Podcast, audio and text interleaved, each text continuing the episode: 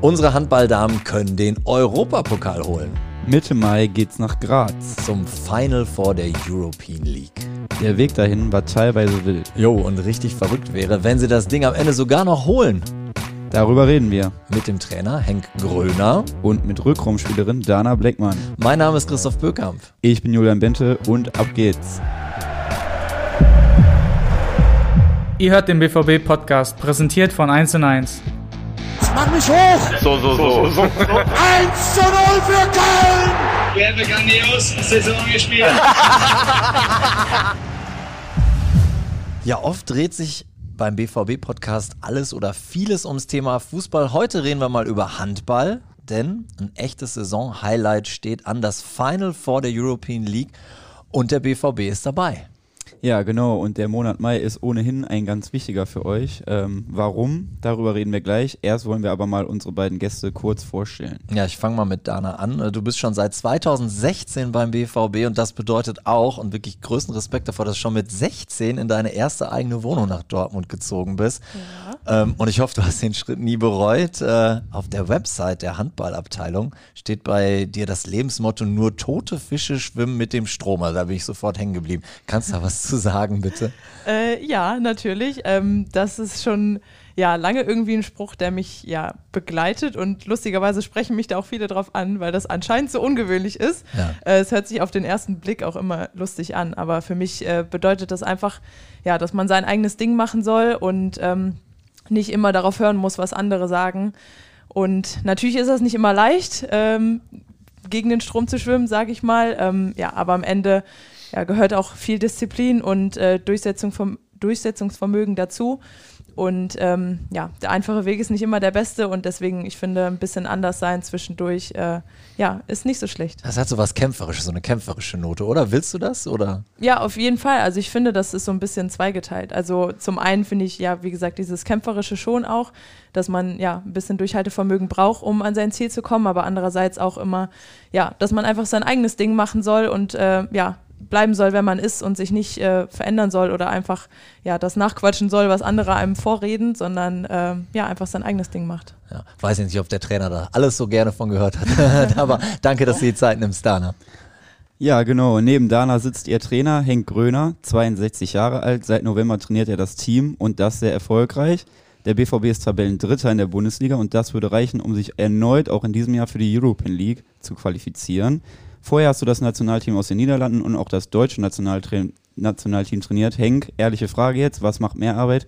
Vereinsmannschaft oder Nationalmannschaft? Ja, mehr schwierig zu beantworten. Ich glaube, der Unterschied ist gar nicht so groß, es ist nur eine andere Arbeit. Ähm, beim Verein ist man täglich mit der Mannschaft zusammen oder zweimal täglich teilweise und äh, ja, das fühlt sich dann vielleicht als mehr an, aber wenn man Nationaltrainer ist, dann bist du zwischendurch auch immer unterwegs und hast auch genug zu tun. Also das mehr wird es nicht sein, es ist einfach eine andere Art zu arbeiten. Das heißt, du würdest das jetzt nicht das eine mehr, das andere weniger, sondern du sagst, das ist das gleiche, aber einfach was anderes. Ja. Okay, super. Auch dir ein herzliches Willkommen. Schön, dass du heute hier bist. Danke, Henk. Dana, ich finde, es verbietet sich eigentlich heute schon so ein Saisonfazit zu ziehen. Ähm, denn ihr könnt ja wirklich noch jetzt viel gewinnen und erreichen, aber vielleicht wagen wir mal so einen kurzen Rückblick ähm, auf eine Saison, in der einiges schon los war. Also Trainerwechsel, Rekordheimspiel von mehr als 11.000 in der Westfalenhalle. Dann habt ihr im Europapokal sensationell diesen neun Tore Rückstand aufgeholt. Inwiefern ist das vielleicht die emotionalste oder verrückteste Saison bislang deiner Karriere oder stimmt das gar nicht? Doch, auf jeden Fall. Das kann ich zu 1000 Prozent äh, bestätigen. Das war auf jeden Fall äh, ja, eine wilde Fahrt bis hierhin. Ähm, also das kann man auf jeden Fall schon mal sagen, auch wenn wir noch ein paar ja, äh, spannende Sachen vor uns haben. Ähm, aber ich glaube, also gerade für mich nach meinem Kreuzbandriss ist es ja wieder die erste Saison, die ich auf dem Feld stehe und ähm, was da schon für unglaubliche Sachen passiert sind. Also ich hätte, ich bin erstmal super froh, dass ich ja so wieder zurück bin und einfach wieder mit den Mädels auf dem Feld stehen kann und dann noch solche Highlights erleben darf, wie jetzt vor 11.000 Leuten in der Westfalenhalle ähm, oder dieses unglaubliche Spiel ähm, gegen Nantes im Europapokal, wo wir neun Tore ähm, ja einfach wieder aufholen, dass sowas passiert, das äh, wagt man nicht zu träumen und dass das äh, ja diese Saison passiert ist, ist ja wie gesagt unglaublich. Henk, Dana hat es gerade angesprochen, das Spiel in der Westfalenhalle vor über 11.000 Zuschauern. Du bist jetzt schon ziemlich lange auch im Handball mit dabei. Hast du sowas schon mal vorher erlebt selber? Hast du schon mal vor so vielen Menschen gespielt oder trainiert? Also trainiert schon, weil wir ja mit Holland und auch mit Deutschland ähm, bei EMs und WMs gespielt haben, Olympische Spielen auch mit Holland gemacht. Da waren auch schon mal 12.500 oder 15.000 dabei. Die waren aber meistens für den Gegner. Und das Tolle an diesem Spiel in der Westfalenhalle war, dass ja 11.000 Leute für uns gekommen sind. Also waren, glaube ich, drei oder fünf aus Ungarn noch dabei. Die haben auch ein bisschen Lärm gemacht zwischendurch, aber ansonsten waren die ja alle für uns. Und wenn man auch das Lied You Never Walk Alone äh, vorm Spiel hört, von 11.000 Leuten mitgesungen, das ist schon äh, eindrucksvoll. Ja, sicher ein sehr, sehr großes Highlight auch für dich in deiner Karriere. Ähm, auch eine große Herausforderung war sicherlich, dass du beim BVB im November äh, plötzlich angefangen hast, äh, in einer Phase, in der es hier ein bisschen äh, drunter und drüber ging, ähm, mitten in der Saison. Wie schwierig war das für dich? Was, war das eine große Herausforderung? Ja klar, weil ähm, die Situation war ja keine schöne, ähm, sehr viel Unruhe, ähm, Unsicherheit auch, ob und wie es weitergehen soll. Ähm, aber ich glaube, wir haben es mit der Mannschaft geschafft, in relativ kurzer Zeit äh, Ruhe reinzubringen uns wirklich aufs Wesentliche, nämlich Handball zu fokussieren und das als Mannschaft gut umzusetzen. Und ich denke, das hat auch dazu geführt, dass wir eben eine Saison ähm, spielen, wie wir die jetzt spielen, mit eben diesem Final Four noch vor uns, eine, eine Qualifikation für den Europa League äh, für nächstes Jahr auch ähm, sehr nahe. Und ich denke, das, äh, das ist nur möglich, wenn, wenn Mannschaft und Betreuung da an einem Riemen reißen und, und sagen, das, äh, das kriegen wir zusammen hin. Du hast, du hast gerade gesagt, Ruhe reinbringen. War das auch die größte Herausforderung damals, als du hier im November aufgeschlagen bist? Was würdest du sagen, was waren so die größten Herausforderungen, so mitten in der Saison eine Mannschaft zu übernehmen? Ja gut, erstmal, dass man sich kennenlernt, ähm, weil ich auch von der Herangehensweise vielleicht ein bisschen anders vorgehe als mein Vorgänger. Ähm, das war für die Mannschaft dann auch eine Umstellung. Ähm, sowieso die, ja, die ganze Thematik hat da natürlich sehr viel Wirbel äh, gebracht. Spielerinnen aus der Mannschaft äh, weggegangen. Ähm, ja, die Herausforderung ist, dass, dass alle wieder mit dem Fokus da sind, wo wir, wo wir hin sollen. Und ich muss sagen, dass die Mannschaft hat das eigentlich sehr gut und sehr schnell auch aufgegriffen, hat gesagt, okay, das ist nun mal so, wie es ist. Lass uns nach vorne schauen und äh, ja, das ist nach und nach eigentlich immer besser geworden. Ja, würde ich sagen, weil jetzt sitzen wir hier und ähm, dürfen uns über einen Saisonhöhepunkt, das Final Four in Graz, in wenigen Tagen unterhalten. Aber bevor wir das machen, ähm, vielleicht nochmal der kurze Blick in die Bundesliga, denn am Wochenende gab es ja ein Spitzenspiel, Borussia Dortmund gegen Bietigheim. Ihr habt euer Heimspiel in Hamm ausgetragen und es kamen auch mehr als 1000 Fans in die Halle. Bietigheim hat jetzt am Ende 33 zu 27 gewonnen. Ähm, alle, die da waren, berichten aber, das war tatsächlich ein richtiges Topspiel. Also zwei Mannschaften, die sich auf ganz hohem Niveau äh, ähm, getroffen haben und ihr euch auch richtig gut verkauft habt. Äh, Dana, was war das für ein Spiel aus deiner Sicht? Ähm, ja, ich kann das auch nur so bestätigen. Also wenn wir auf das Spiel selber zurückblicken, können wir auch sagen, dass wir wirklich lange, lange Zeit gut mitgehalten haben und vielleicht sogar mehr als das. Also wir haben zwischendurch kurz geführt und haben echt gezeigt, dass wir ähm, ja auch auf so hohem Niveau spielen können wie Bietigheim. Ähm, am Ende ist es leider vielleicht ein bisschen zu deutlich ausgefallen, weil uns auch einfach ein bisschen die Kräfte ausgingen nach äh, ja, zwei schweren Spielen, die wir in der Woche vorher schon hatten. Ähm, aber trotzdem war es auf jeden Fall äh, ein qualitativ sehr hochwertiges Spiel und auch die ganze Stimmung in der Halle in Hamm war äh, mal wieder überragend und es hat echt einfach Spaß gemacht, ähm, ja, da zu spielen gegen so eine gute Mannschaft und ähm, ja, selber dann noch als Mannschaft eine richtig gute Leistung zu zeigen, ähm, ja, war einfach echt cool, auch wenn es dann nachher ja trotzdem relativ deutlich noch äh, verloren ging. Ja, Henk, man muss sicherlich anerkennen, dass Bietigheim absolut verdienter Spitzenreiter ist. Die konnten bisher alle 22 ähm, Saisonspiele gewinnen. Ähm, muss man da vielleicht auch mal dann einfach, wie gesagt, anerkennen, dass die nicht zu knacken sind in diesem Jahr? Ja gut, ähm, müssen wir ja. Wir haben ja zweimal gegen die gespielt und zweimal verloren. Ähm, und alle anderen auch. Letzte Saison übrigens auch schon. Ja, die haben halt ähm, andere Etatmöglichkeiten, haben aber auch eine gute Truppe zusammengestellt. Das harmoniert gut schon seit, seit äh, zwei Jahren jetzt. Und ähm, noch ist es so. Wir werden aber alles dafür tun, dass wir in der nächsten Saison nochmal näher rankommen und vielleicht dann doch das eine oder andere Mal einen Punkt den abknüpfen können. Wir waren am Samstag nahe dran, also wirklich auf 45 Minuten auf Augenhöhe. Letztendlich doch, ähm, wir, die Breite des Kaders, äh, die Qualität des Kaders hat sich dann am Ende noch durchgesetzt und mit sechs Toren fand ich, war es fürs Spiel zu viel. Aber gut, äh, im Handball kann es mal schnell gehen und wenn man die letzten paar Minuten eben die Kräfte, wie Dana gerade schon sagte, ein bisschen ausgehen, dann, äh, dann kann es auch mal auf sechs Tore kommen. Ja, Dana, für die Fußballprofis geht es im Mai auch um die absolute Wurst, um die deutsche Meisterschaft. Auch noch da, auch da sind noch vier Spiele zu spielen. Ähm, gucken wir mal auf euch, da ist es nicht ganz anders. Ähm, auch für euch ist der Mai ein Wahnsinnsmonat. Der BVB ist jetzt Tabellendritter hinter Bietigheim und dem Thüringer HC und zwei Punkte vor Blomberg-Lippe. Jetzt spielt ihr noch zu Hause gegen Blomberg-Lippe und auswärts in Thüringen. Davor noch das Final Four in Graz. Inwiefern kommt denn jetzt alles zusammen? Äh, der Mai wird auf jeden Fall knackig, ja. Also das äh, werden noch spannende Wochen für uns. Ähm, aber eigentlich ist es auch geil. Also genau das ist ja das auch, warum man Handball spielt und das sind die Spiele, auf die man Bock hat am Ende, wenn es noch richtig um was geht. Und äh, wir wissen, dass es nicht einfach wird. Ähm, natürlich erstmal das Final Four und sich dann danach auch wieder 100 Prozent auf die Bundesliga zu fokussieren, ist vielleicht nicht ganz einfach. Ähm, aber wir müssen dann gucken, dass wir den Schalter ja so schnell wie, wie es geht einfach wieder umlegen und ähm, ja den Fokus darauf legen, weil wir wollen natürlich auch im nächsten Jahr wieder äh, European League spielen und deswegen sind das äh, super wichtige Spiele, ähm, ja, wo wir auf jeden Fall ähm, ja, Punkte holen müssen und äh, auf jeden Fall 100% fokussiert sein müssen. Henk, was würdest du sagen, wie gefestigt und eingespielt geht das Team jetzt in diesen super wichtigen Monat Mai? Ich finde, ähm, gerade die letzten Spiele haben gezeigt, weil auch da ähm, Alina nicht hat spielen können, ähm, dass die Mannschaft immer mehr gefestigt ist. Also wir haben äh, sowohl gegen Bietigheim als auch in Metzingen äh, wirklich sehr gute Leistungen abgerufen, sehr konstantes Spiel gezeigt, äh, fast über 60 Minuten gegen Bietigheim und über 60 Minuten gegen, gegen Metzingen.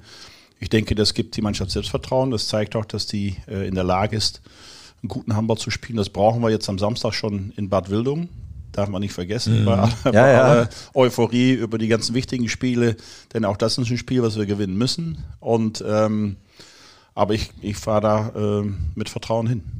Siehst du das auch so, Dana, mit dem Selbstvertrauen? Auf jeden Fall. Also wir haben uns jetzt in den letzten paar Spielen echt ein gutes Selbstvertrauen erarbeiten können und äh, ja, haben gezeigt, dass wir als Team äh, gute Leistung bringen können, auch wenn wichtige Spieler fehlen. Und ähm, ja, deswegen müssen wir jetzt natürlich, wie Henk gerade schon sagt, erstmal mit vollem Fokus ähm, ja, in das Spiel jetzt am Samstag gehen gegen Bad Wildung, weil äh, die Punkte sind genauso wichtig wie die Punkte im Spiel gegen äh, Blomberg. Und ähm, wir dürfen nichts liegen lassen. Und ja, deswegen denke ich, können wir da auf jeden Fall mit gutem Selbstbewusstsein reinfahren äh, oder hinfahren und äh, ja, müssen trotzdem aber ähm, ja, mit vollem Fokus an die Sache rangehen und können jetzt nicht schon irgendwie äh, mit einem Auge aufs Final vorschielen, weil wir da, keine Ahnung, uns drauf freuen. Äh, das Spiel gegen Bad Wildung ist mindestens genauso wichtig. Jetzt müssen wir da trotzdem schon mal drauf schielen, weil das ist ja der Grund, warum ihr hier, hier sitzt. Kleine äh, Ausnahme. Genau, kleine Ausnahme jetzt. Ähm, ja, lass uns da mal drüber sprechen. Ihr habt äh, es unter die besten vier Mannschaften in der European League geschafft. Und der Weg dahin, wir haben es ja schon anklingen lassen, war echt ein bemerkenswerter. Ähm, ja, was können wir jetzt alles herausheben? Also gegen Molde gelingt euch in der letzten Sekunde das äh, Siegtor. Dann gewinnt ihr vor 11.112 Fans in der ausverkauften Westfalenhalle gegen Schiofok aus Ungarn. Ich glaube, Schiofok mhm. spricht man nie aus. Ähm, ja, und dann der absolute Wahnsinn halt zuletzt. Ähm, Im Hinspiel in Nantes verliert ihr mit 19 zu 28 und im Rückspiel dann biegt ihr das Ding echt noch um ähm, holt neun Tore auf und geht mit einem 32, ja, 32 zu 22 vom Platz. Ich glaube sogar der Präsident von Borussia Dortmund war nachher sprachlos. Äh, wie, Dana, habt ihr das überhaupt noch umgebogen? Es war ja wirklich auch lange. Es hat, es, es hat sich nicht immer abgespielt, dass ihr das nee. Ding am Ende noch umbiegt. Also oder? ehrlich gesagt, ich habe keine Ahnung. Das, das ging so schnell und also es war wirklich unglaublich. Wir haben ja angefangen oder wir sind in das Spiel reingegangen und wir wussten, das wird schwer, aber wir waren trotzdem echt motiviert und dachten, ey, wir müssen ein geiles Spiel machen und wir hatten alle Bock und haben gesagt, Tor für Tor, wir haben 60 Minuten Zeit und ähm, ja, dann haben wir, glaube ich, zur Halbzeit mit zwei Toren geführt und wir haben gemerkt, ey, wir, wir spielen gut und es läuft, wir sind, wir sind gut drauf und ähm, ja, wir haben schon ein bisschen gemerkt, dass Nord auch äh, ja, ein bisschen äh, angefangen hat zu zittern. Und ähm, auf einmal ging es dann so schnell, also bis zehn Minuten vor Ende haben wir, glaube ich, auch, ja, war es nochmal unentschieden oder sowas und auf einmal äh, ja, sind wir explodiert wie keine Ahnung was und dann ging es Tor um Tor und ähm, ja, wir waren einfach nicht mehr zu bremsen. Ich weiß nicht, was da für ein, für ein Schalter in uns losgegangen ist. Dann äh, ja, kam natürlich die Stimmung der Halle wieder dazu, die auch gemerkt haben, ey, hier ist echt was möglich Ja. und dass wir das Ding dann in der letzten äh, Sekunde oder in der letzten Minute dann holen, damit hat wirklich vorher niemand gerechnet und das war echt, also ein unglaubliches Erlebnis. Ich glaube, das wird man nie mehr vergessen und hätte das vorher jemand gesagt, ähm, dass das möglich ist, dann hätte ich gesagt, äh, du bist verrückt, aber ähm, Der Trainer zeigt auf. ja, also ich habe ehrlich gesagt nicht dran geglaubt, ohne jetzt unsere Mannschaft äh, schlecht zu reden, aber ich habe wirklich nicht an dieses Wunder geglaubt, aber wir haben es dann doch geschafft. Aber ich wollte das auch anklingen lassen. Also ich glaube, es gibt wirklich auch einige, die in der Halle waren und im Nachhinein gesagt haben, so bis kurz vor Schluss hätte ich es gar nicht geglaubt. Und wie du selber sagst, es gab so einen Moment, so einen Genau. Kippmoment wahrscheinlich. Eine Sache, die mich mal interessieren würde, weil ich auch nicht in der Entstehung mit dabei war. Im Nachhinein muss man ja echt sagen, dass es, glaube ich, eine richtig gute Entscheidung war, dass ihr da auch ein paar Spiele in Hamm macht, oder? Also diese Halle, das hat sich, die Entscheidung hat sich gelohnt, oder? Auf jeden Fall, tausendprozentig. Also immer wenn wir in der Halle spielen, ist es einfach eine unglaubliche Stimmung. Äh, es macht einfach Spaß. Also die Atmosphäre ist, ist ein Traum. Ähm, die können wir in unserer Heimhalle in Wellinghofen einfach, das ist leider nicht vergleichbar und deswegen ist für uns jedes Spiel, was wir in Hamm spielen können, äh, auch ein Highlight und ähm, wir haben bis jetzt noch kein schlechtes Spiel da gemacht und von daher ist das, denke ich, äh, ja nur ein gutes Zeichen, dass die Halle uns auch gut tut und äh, dass es Bock macht, da zu spielen. Einige haben Glückspulli, ihr habt eine Glückshalle. Ja. Ja, jetzt müssen wir auch auflösen. Henk, du hast gerade mal kurz den Finger gehoben. Was hast du der Mannschaft mitgegeben, dass sie äh, so ein unfassbares Spiel macht und äh, so einen unglaublichen Rückstand aufholt? Naja, das, das Spiel fängt ja schon äh, an direkt nach dem Hinspiel. Also wir verlieren mit neun. Ich war mit Zoe Sprengers bei der Pressekonferenz und ähm, da hat ja die Trainerin von Nantes schon gesagt, ja, wir sind aber noch nicht durch, weil die Presse da auch, wie immer, reagiert hat, acht, neun Tore. Brauchen eigentlich nicht mehr nach Dortmund fahren, oder? Und dann hat sie schon gesagt, ja, und ähm, es war mir klar, wenn, wenn, wenn Nantes mit neun Toren gewinnt, da kann die Trainerin reden, wie sie will. Es gibt Spielerinnen, die denken, das kann ja nicht mehr schief gehen. Und dann ist natürlich Handball, wie gesagt, äh, vorher gegen Bietigheim gesagt, da geht es in ein paar Minuten wird's von, von zwei auf sechs Tore. Und im Handball kann es schnell gehen. Ich habe gesagt, wenn wir nach einer Viertelstunde, 20 Minuten mit vier Toren führen, und das ist durchaus möglich, weil soweit, wir waren keine neun Tore schlechter in Nantes. Nur das Ergebnis war halt so. Und ähm, dann bin ich mal gespannt, wie die reagieren. Und wir haben in der ersten Halbzeit schon vier Toren geführt, dann kamen sie nochmal ran. Dann war es, wie, wie äh, Dana gerade auch schon sagte, nach der Pause nochmal unentschieden, glaube nach 40 Minuten. Aber dann ging es ja los und dann kommt ein Tor, zwei Tor, drei Tore, vier Tore und auf einmal wurden die auch nervös. Und wenn du in so einem Spiel gehst und eigentlich nicht davon überzeugt bist, dass du verlieren kannst, wenn es dann aber immer näher kommt, dann ist es ganz schwer, den Hebel nochmal umzusetzen. Und das hat man bei Nantes auch gemerkt. Und bei uns, wir waren beflügelt, die Halle geht mit, ähm, dann bist du eigentlich nicht mehr zu stoppen und dann, dann passt auch in so einem Moment alles. Aber ähm, ich habe schon dran geglaubt nach dem ersten Spiel. Und ich habe auch gesagt, wir besser mit neun zu verlieren als mit fünf. Okay. Weil wenn wir mit fünf verloren hätten, dann wäre Nantes, denke ich, anders angetreten, als sie es jetzt gemacht haben. Auch wenn sie fokussiert sind, wir sind gut angefangen, aber trotzdem immer mit so einem Gefühl, ach ja, ist ja auch. Ne? Und wenn du nach 40 Minuten unentschieden hast, dann denkt ja auch jeder, gut, ist in der Tasche, kann ja nichts mehr passieren. Aber das zeigt eben Handball an und, äh, aus und, und ähm, ich finde, da muss man natürlich die Mannschaft auch ein Kompliment machen. Die haben auch wirklich 60 Minuten für jedes Tor gekämpft und, und äh, dann auch gezeigt, dass es möglich ist.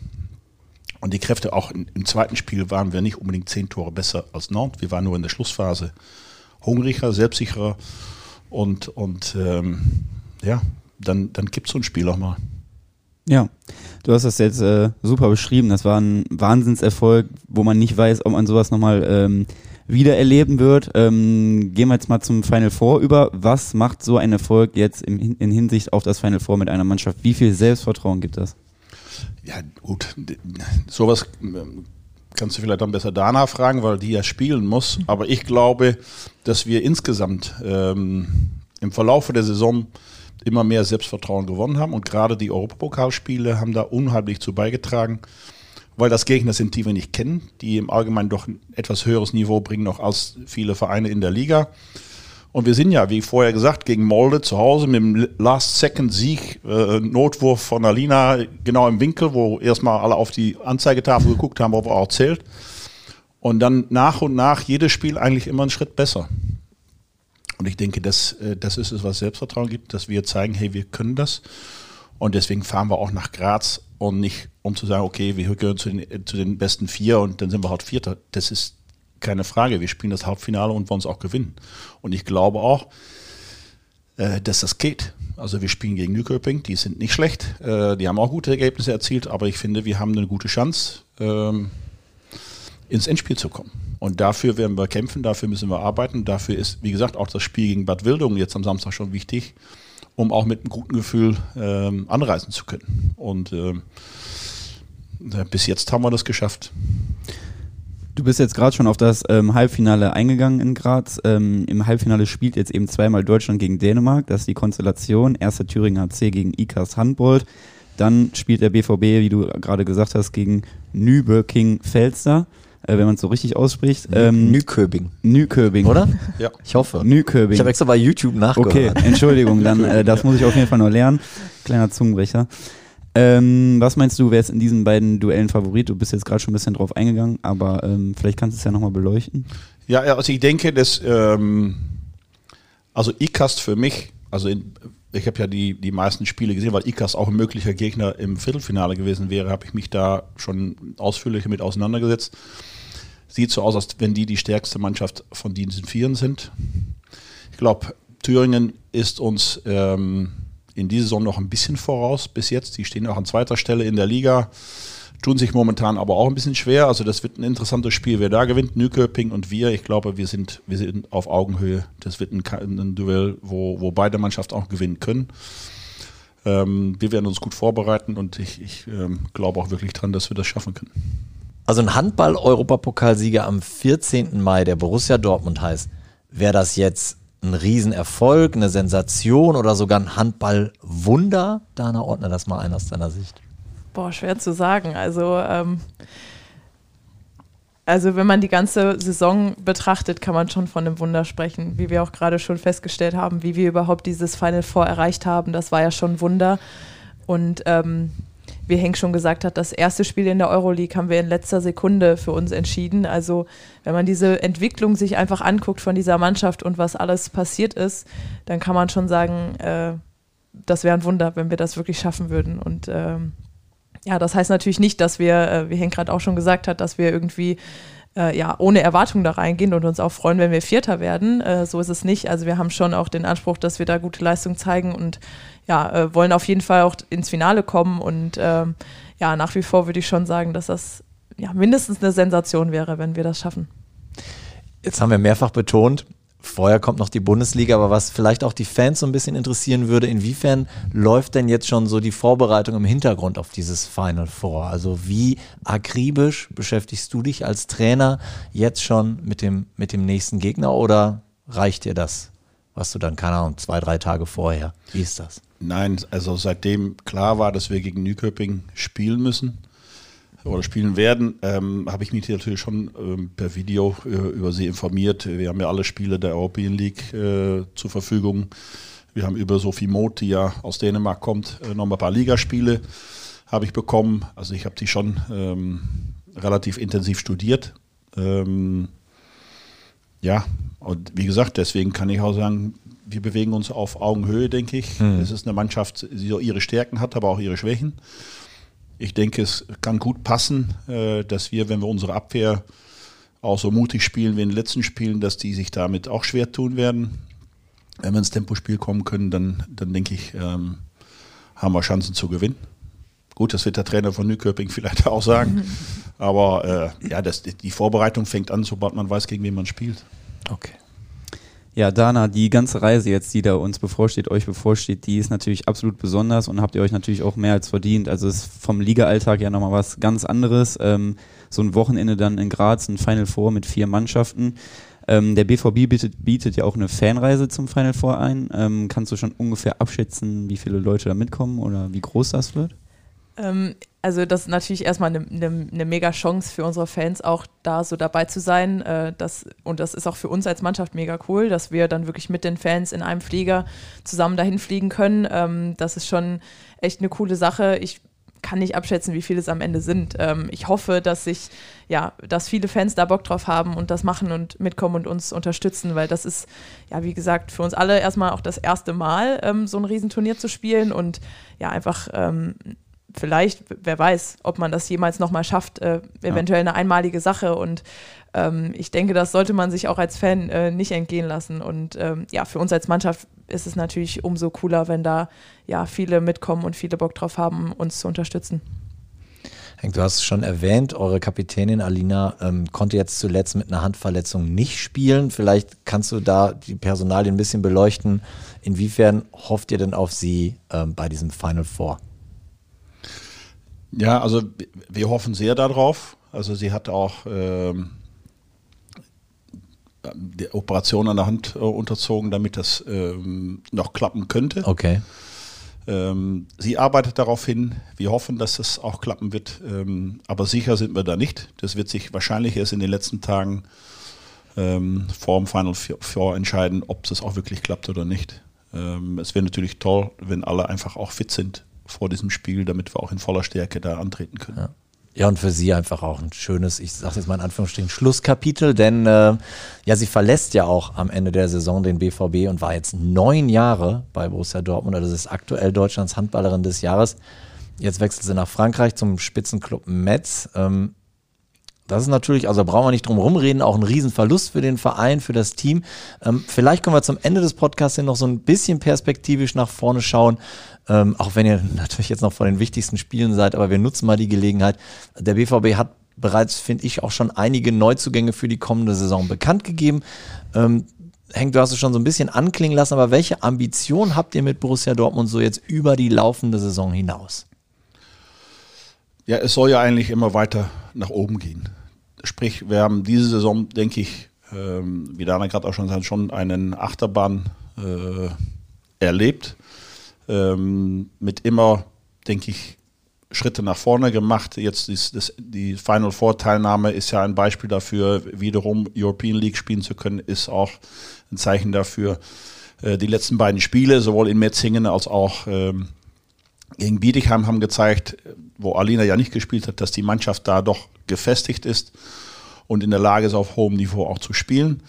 Ähm, das heißt, wir wollen nächstes Jahr einfach noch näher ran äh, an Bietigheim sein. Und da gibt es ja auch einen Trainerwechsel. Müssen wir mal abwarten, wie der auswirkt, äh, ob die Mannschaft nächstes Jahr nochmal so dominant auftreten kann, wie sie es in den letzten beiden Jahren gemacht hat. Thüringen hat auch eine stabile Truppe, die bleibt weitestgehend zusammen, aber ich finde, äh, unser Ziel muss es sein, nächstes Jahr näher ran zu sein als dieses Jahr. Ähm, und ich glaube auch, dass uns das gelingen wird. Ja, bevor habt ihr aber erstmal noch einen ganz, ganz heißen Mai vor euch. Ähm, in der Liga, aber eben auch im Europapokal mit diesem Mega-Highlight in Graz. Ähm, ich denke, nicht nur wir, sondern alle BVB-Fans ähm, drücken euch dafür ganz, ganz fest jo. die Daumen. Wir werden eure Reise in Graz natürlich begleiten, über alle Kanäle von uns ähm, ausspielen und berichten. Ähm, danke heute für eure Zeit und vor allem, wie gesagt, nochmal ganz viel Erfolg, genießt es und ähm, haut alles raus in Graz und im Saisonendspurt, was in euch steckt. Dankeschön. Danke auch. Machen wir. Das war schon wieder. Hat's euch gefallen? Dann abonniert doch unseren Podcast bei dieser, Spotify, Apple oder Google und schickt uns eure Kommentare an podcast.bvb.de. Danke und bis bald.